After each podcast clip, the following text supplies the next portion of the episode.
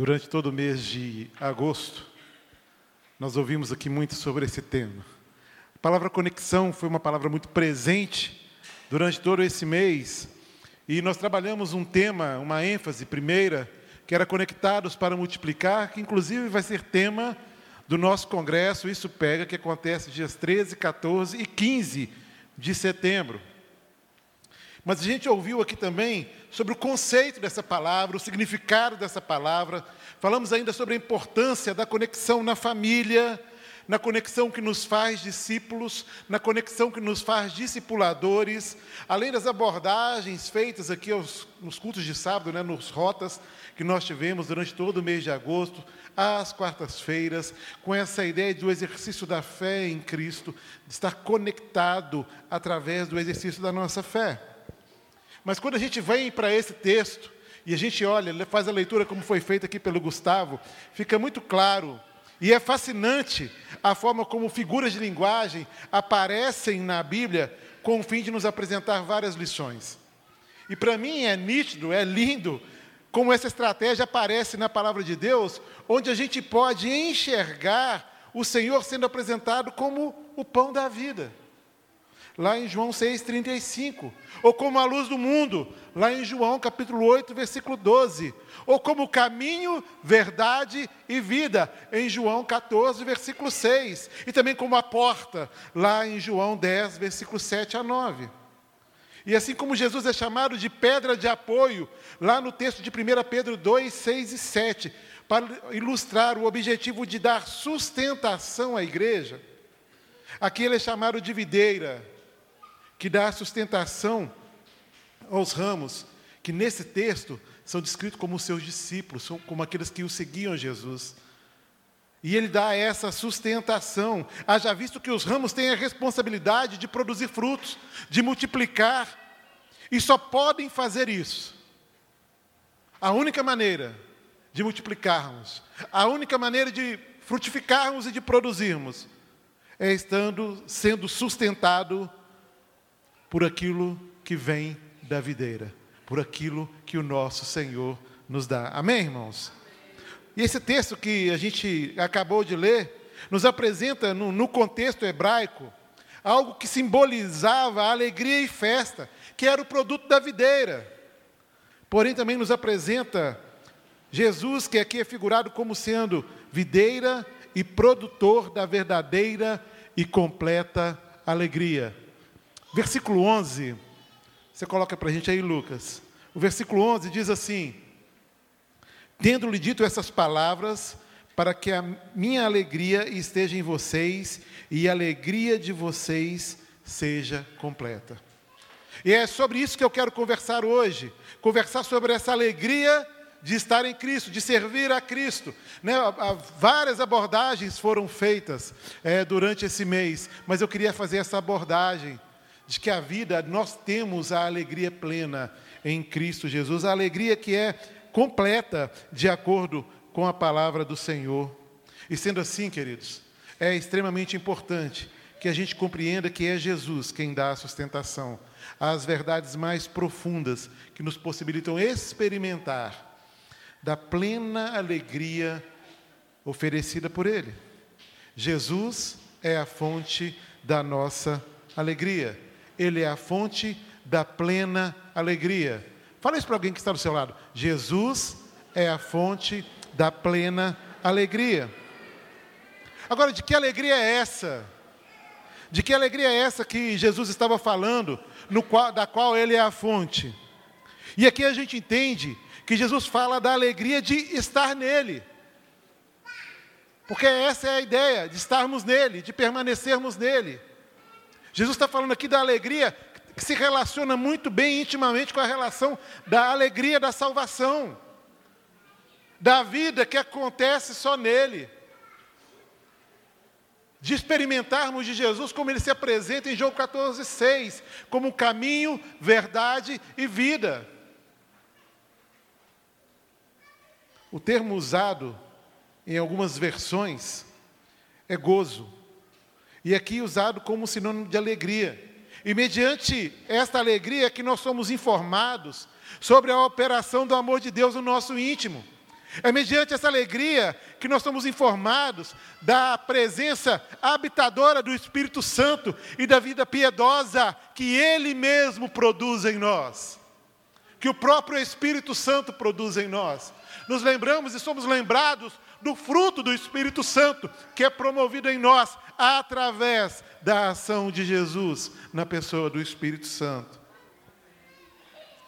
Um detalhe importante é que a mesma palavra usada, grega, usada em João 15, 11, traduzida por gozo, barra alegria, é o vocábulo traduzido por alegria, lá em Gálatas capítulo 5, versículos 22 e 23. Então, é o mesmo vocábulo daquilo que é o fruto do Espírito Santo. Então, essa alegria plena, essa alegria que a gente vai conversar sobre ela hoje, não é uma alegria produzida por nós mesmos, não é uma alegria que tem a ver com as circunstâncias, não é uma alegria que é produzida por alguma conquista que se tem. Não. Não é produzida pela boa notícia, pelo emprego, pela promoção, pelo pedido de casamento, pelo namoro. Não, não, não, nada disso. Ela é produzida pela própria ação de Deus. Essa é a verdadeira fonte da alegria porquanto a alma que está em correta relação, ou seja, conectada com Deus, sente confiança e uma alegria em seu íntimo que não podem ser encontradas em, nem, em nenhuma outra maneira, ou melhor, de nenhuma outra maneira. Essa confiança e essa alegria só encontra quem está conectado com Cristo. Só dessa forma. Então, por isso, conecte-se. Conecte-se. Conecte-se, porque nele há fertilidade. A fertilidade, queridos, é sinônimo de vida, de satisfação, de alegria. E eu sei que todos nós desejamos isso. Mas a gente tem que considerar que no caso da esterilidade, o sentimento não é o mesmo. É um sentimento de incapacidade, de frustração, de tristeza, por vezes de ansiedade, sabe? Pois haverá um descartar do Senhor quando nós não somos frutíferos. Olha o que diz o versículo 2, a parte A: todo ramo que estando em mim não dá fruta, não dá fruto, perdão, ele corta. Ele corta. Mas o texto continua, e a parte B do versículo vai dizer: e todo que dá fruto, ou seja, todo aquele que produz, ele poda para que dê ainda mais frutos. Então, porém, se você produzir, será tratado pelo Senhor para que você produza ainda mais frutos. Alguém diz que Deus não chama pessoas desocupadas. E se a gente for olhar assim, de uma forma um pouco mais criteriosa para isso, é bem verdade. Normalmente, quem está envolvido na obra do Senhor, quem tem se doado à obra do Senhor, não é porque está sobrando tempo, é muito pelo contrário. Tem muitas tarefas, muitos afazeres, mas priorizou essa conexão, essa atitude de servir e produzir no reino e para o reino. E ainda sobre essa palavra produzir, né? É, eu queria só abrir um parênteses, que eu preciso confrontar você, declarando que estando conectado à videira, o trabalho nunca será um fardo. Por mais que as coisas não aconteçam do jeito que a gente espera, por mais que haja furos, por mais que os combinados não se concretizem, se você está conectado, não há frustração no trabalho. Porque o seu trabalho não é sustentado pela sua força, não é o seu empenho. Você reconhece que aquilo que você faz, você faz por uma única razão. Porque Deus em Cristo, né, nesse papel da videira, te dá aquilo que você precisa para ser um crente fiel, para produzir, para trabalhar na obra, sem murmuração, sem reclamação, sem ficar chateado, sem ficar frustrado com as coisas que são comuns nos relacionamentos interpessoais, quando estamos trabalhando nas coisas do Senhor. Amém. Queridos, é por meio da palavra da palavra de Deus. E eu vou dizer que ela é o único meio seguro para que esse tratamento, essa poda, esse preparar para mais frutos, pode acontecer com vistas à alegria. Com vistas ao momento da colheita, com vistas a realmente uma árvore frondosa e frutífera, e naquele momento onde o Senhor recolhe isso e ele é glorificado com aquilo que nós produzimos. A palavra de Deus vai dizer que no versículo 3, vocês já estão limpos pela palavra que eu lhes tenho falado. Nós já fomos limpos pela palavra, e essa palavra é a palavra que nos orienta, que nos exorta, que nos consola, que nos encoraja. Ela é o manual de Deus para a nossa vida. E se nós temos contato com essa palavra, somos limpos por ela.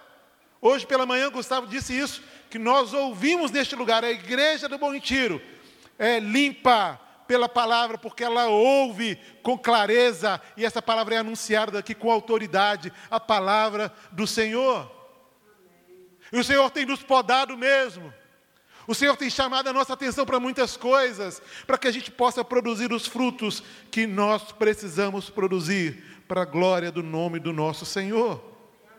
É importante também lembrar que o único caminho para que haja produção dos frutos é a permanência no Senhor. Olha o que diz o versículo 4 e 5. Permaneçam em mim e eu permanecerei em vocês. Nenhum ramo pode dar fruto por si mesmo se não permanecer na videira. Vocês também não podem dar fruto se não permanecerem em mim. Eu sou a videira, vocês são os ramos. Se alguém permanecer em mim e eu nele, esse dá muito fruto, pois sem mim vocês não podem fazer coisa alguma. A plena alegria cristã, queridos, só pode vir de Jesus na vida de pessoas férteis, na vida de pessoas que produzem para a honra e para a glória dele. Segundo lugar, para se conectar e viver a alegria, é necessário também dependência.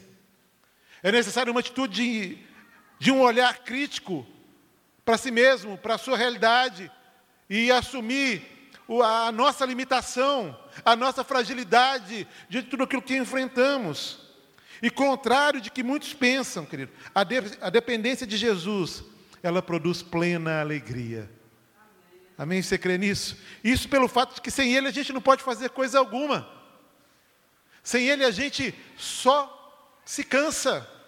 É só canseira e enfado. São planos frustrados. São palavras que são mal compreendidas. Sem Ele, nada acontece nada acontece. E quando vejo tanto, é, tantos tomando suas decisões sem considerar o ouvir de Deus, sem considerar aquilo que Deus pensa sobre aquilo e espera daquilo e orienta sobre aquilo, caminhando em total independência, eu vejo também alguma explicação para a triste realidade de muitos que caminham com a gente. Pessoas que não colocam a sua vida diante do Senhor que não dependem, tomam as suas próprias decisões e a tomam diante da sua própria sabedoria, que a Bíblia diz que são como trapos de imundícia. Tomam de acordo com o poder que têm, social, acadêmico, mas não ouvem a voz do maravilhoso conselheiro. Quando não permanecemos na dependência do Senhor, querido, somos jogados fora e queimados pelo fogo. Versículo 6 do capítulo 15 de João: Se alguém não permanecer em mim, será como um ramo que é jogado fora e seca. Tais ramos são apanhados, lançados ao fogo e queimados. Queridos, independência é morte. Eu tenho falado isso aqui há alguns anos já. Independência é morte, não esperar de Cristo, não confiar em Cristo, ter uma vida independente é morte. É lançado no fogo e queima. Essa é a realidade, irmãos. É isso que a Bíblia diz. Porém, se permanecemos dependentes por meio da palavra, seremos em tudo atendidos por Ele. Olha o que diz o versículo 7. Se vocês permanecerem em mim e as minhas palavras permanecerem em vocês, pedirão o que quiserem e lhes será concedido. E mais do que isso, Deus será glorificado pelo fruto produzido, e assim reafirmamos com alegria a nossa condição de discípulo. Olha o versículo 8: Meu Pai é glorificado pelo fato de vocês darem muitos frutos, e assim serão os meus discípulos. Meu Pai é glorificado por vocês darem muito fruto, e assim serão meus discípulos. E seremos assim chamados também de amigos de Deus, devido a essa intimidade, conforme a própria declaração do Senhor lá no versículo 15. Já não os chamo servos, porque o servo não sabe o que o seu Senhor faz. Em vez disso, eu os tenho chamado de amigos, porque tudo o que ouvi de meu Pai, eu lhes tomei, tornei conhecido. Queridos, a nossa, a nossa relação com Deus precisa ser íntima. Ela é pessoal, mas ela precisa ser profunda. Há uma necessidade de reconhecermos que nós não podemos nada sem Ele. E por vezes a gente percebe, a gente lê esse texto, e o capítulo 15 de João é um capítulo extremamente conhecido. Mas eu acho que ainda nos falta entender a profundidade dessa verdade. Ainda insistimos muito em termos a resposta certa. Ainda insistimos muito em achar que nós sabemos o que é melhor para cada um de nós. Ainda agimos e nos posicionamos muito mais pelas circunstâncias que nos cercam do que pela orientação do próprio Deus. E por vezes, mesmo conhecendo essa palavra, a desconsideramos na nossa independência. Mas hoje o Senhor te chama para caminhar junto dele em dependência. Ele te chama para abandonar essa ideia de que você, desculpa a força da expressão, é dono do seu próprio nariz. Ele te chama para viver sob a orientação dele, sobre o cuidado dele. Ele te chama para viver sendo guiado por ele. Ele quer ser na sua vida aquilo que ele foi na vida de Davi, o bom pastor, que te leva às águas tranquilas, que refrigera a sua alma, aquele que te conduz aos passos verdejantes Aquele que, mesmo quando você esteja passando pelo vale da sombra da morte, você creia no coração e declare: Eu não tenho o que temer, porque o meu Senhor está comigo. Eu não ando de forma independente, eu ando na dependência e na direção, no cuidado do Senhor. Amém, irmãos? É assim que devemos viver, queridos. A plena alegria cristã vem de Jesus na vida de pessoas dependentes dEle. E para nos conectar à videira, que é Cristo, é necessário obediência. Então conecte-se numa atitude de obediência. Queridos, a obediência a Jesus vai produzir em nós plena alegria. Plena alegria. Algumas citações na Bíblia vão apontar para esse lugar. Para as pessoas que seguiram aquilo que a orientação de Jesus que seguiram a orientação de Deus lá no Velho Testamento, todas essas pessoas foram por eles abençoadas. É necessário que a gente entenda que mesmo as nossas verdades, né, as nossas, sabe aquela verdade da mágoa, do ressentimento, e alguém diz assim: você precisa perdoar e ler a Bíblia com você, e lê a oração do Pai Nosso, e lê outros textos, diz, olha, você precisa perdoar. E aí você fala assim, mas pastor, perdoar como? Você não sabe o que essa pessoa fez comigo. Você não sabe a dor que isso provoca em mim. Sabe qual é a maneira, irmãos, da gente seguir a Cristo nesse sentido? A obediência vem quando eu sujeito a minha verdade. Porque eu não estou dizendo que essa pessoa não tinha o direito de ficar ressentida. Eu não estou dizendo aqui que a gente não tem o direito é, de em algum momento estar magoado, de sofrer, ou, ou, que a gente está livre de sofrer algum tipo de, de infortúnio, de ofensa da parte de alguém, que provoque dor, que provoque sofrimento. Mas a obediência, ela me faz colocar a minha verdade, ou de sujeitar a minha verdade à verdade de Deus, à palavra dele. Isso é obediência. Não é caminhar pela própria razão, não diante das próprias justificativas, mas é sujeitar a mente e o coração a Cristo. E dizer: Senhor, eu vou fazer aquilo que o Senhor me pede para fazer. A obediência vai produzir alegria. A obediência a Jesus é fruto de uma comunhão profunda e permanente com o seu próprio amor.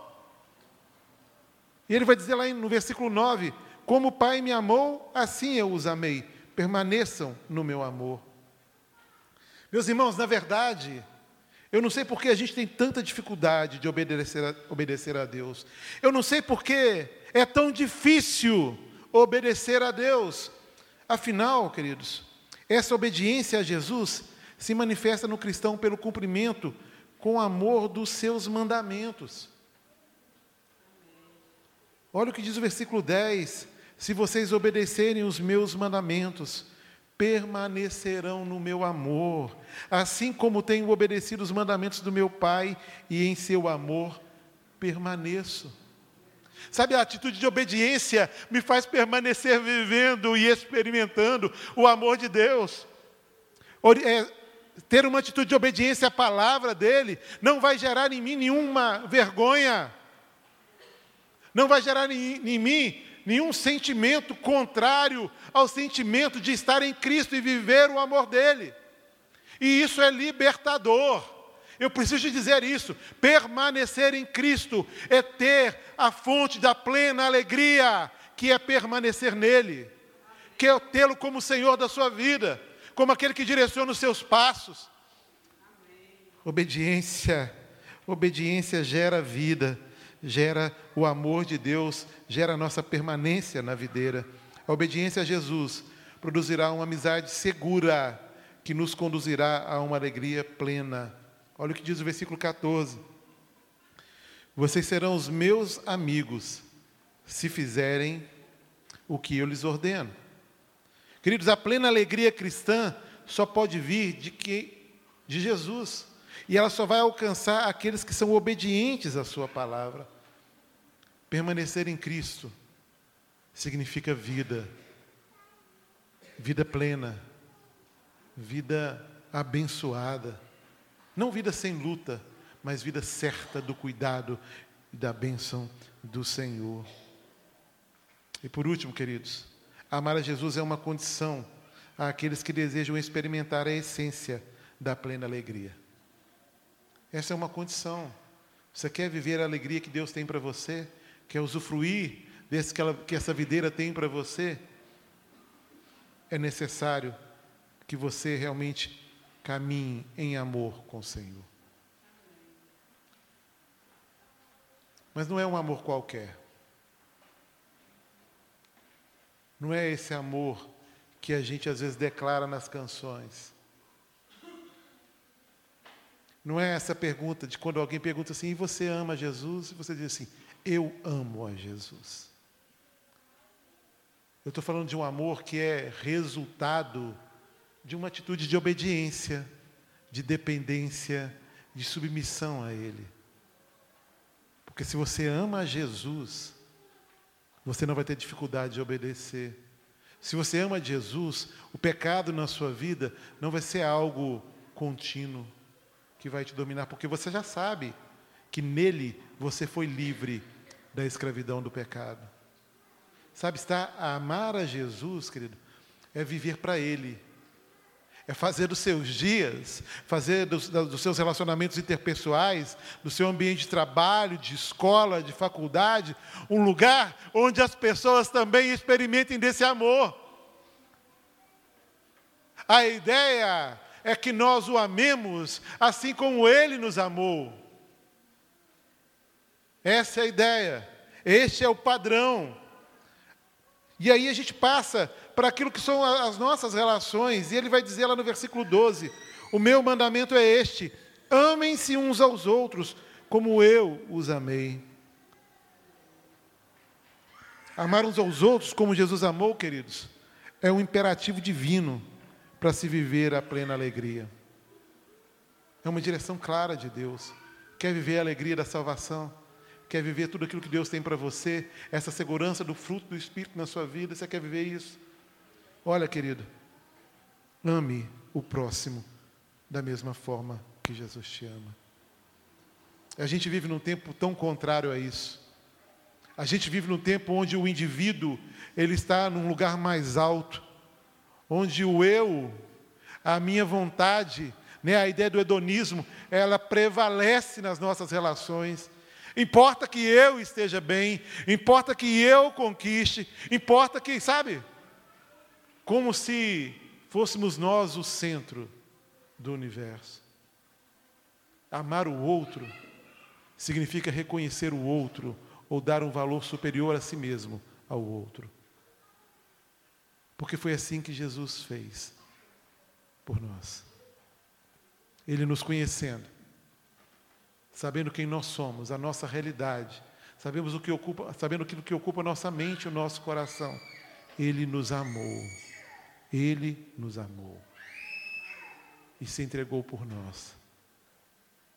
Ele prova o seu amor, Deus prova o seu amor para conosco, porque Cristo morreu por nós, sendo nós ainda pecadores. Sem termos ouvido da palavra, sem termos experimentado daquilo que a gente já experimenta da parte dele. Ele já nos amava e ele se entregou por isso, ele se entregou por nós. O amor de Jesus, queridos, é a referência suprema de como se deve amar para viver em alegria. E no versículo 13 a gente vai ler: Ninguém tem maior amor do que aquele que dá a vida pelos seus amigos. Jesus fez isso. O amor entre os cristãos é um mandamento muito bem estabelecido por Jesus para se viver a alegria. A plena alegria cristã, ela vai vir de Jesus na vida das pessoas que o amam. A alegria será vivida a partir disso. E nós vamos participar daqui a pouquinho da ceia do Senhor. Um momento especial na nossa vida. Um momento de um memorial onde nós anunciamos a morte de Cristo até que Ele venha. O momento em que nós nos lembramos da maior revelação e prova de amor que os céus tomaram em nosso favor, foi quando Cristo tomou sobre si aquilo que era o nosso castigo. Quando Ele tomou sobre si todos os nossos pecados, aqueles que um dia cometemos no passado, aqueles que temos cometido e aquele que porventura cometeremos. Ele morreu e ele nos perdoou. E a Bíblia diz que ele nos torna justos. Ele nos regenerou. E tudo isso aconteceu num sacrifício, numa dor muito maior que a dos cravos, numa dor muito maior do que das palavras mal faladas, dos xingamentos, dos açoites. Foi a dor de carregar aquilo que era meu e aquilo que era seu. E como bem disse meu irmão hoje pela manhã, ele ora, se possível for, Pai, passa de mim esse cálice. Passa de mim esse cálice, mas seja feita a tua vontade. Foi nesse momento e esse momento que a gente vai viver ele agora. A morte de Cristo aconteceu numa sexta-feira. Houve sofrimento, houve dor.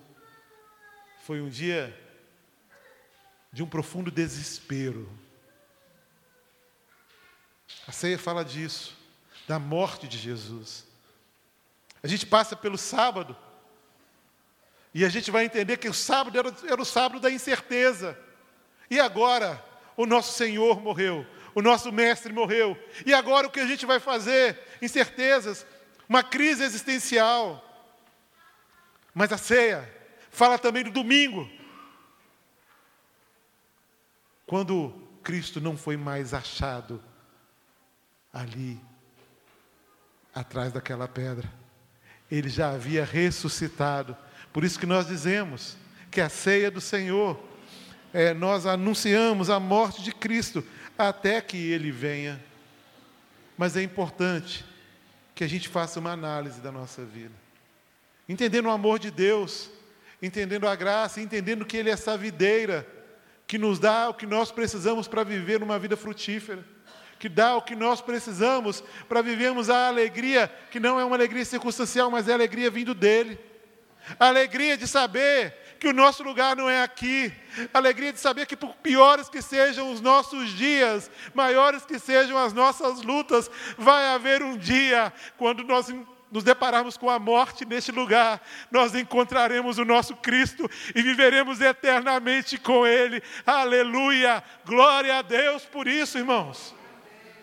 Nós temos essa alegria, que o tempo da dor tem dias contados, que os dias de sofrimento estão chegando ao fim, que os dias de desesperança terão um fim, porque vai chegar uma hora que eu e espero cada um de vocês vamos estar juntos do nosso Senhor na glória, eh, vivendo para adoração e para glorificar o nome do nosso Senhor. Analise, responda algumas perguntas no seu coração, querido. Você pode dizer que tem usufruído em termos práticos dessa verdadeira alegria produzida pelo Senhor descrito aqui como videira em João capítulo 15. Será que você pode dizer que você tem sido um ramo fértil por estar totalmente ligado à videira, que é Jesus Cristo, produzindo então alegria e, na sua vida e ao seu redor?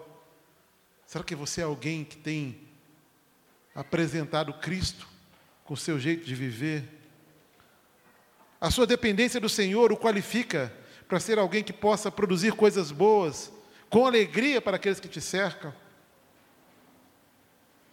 A presença de obediência, querido, na sua relação com a videira, que o leva a uma condição de satisfação e alegria vindas do Pai? São perguntas para a gente pensar. O amor exercido com alegria marcam a sua trajetória como discípulo, multiplicador no contexto que você tem inserido? Algumas coisas nós precisamos pensar sobre elas. Mas eu quero dizer para você uma coisa: tudo que você precisa está em Cristo Jesus. Ele é a fonte de toda vida, é a fonte de toda alegria. Não há aquilo que Ele não possa fazer. Nós é que não podemos fazer sem Ele. Mas nele nós podemos dizer, como Paulo: posso todas as coisas naquele que me fortalece. Amém, irmãos?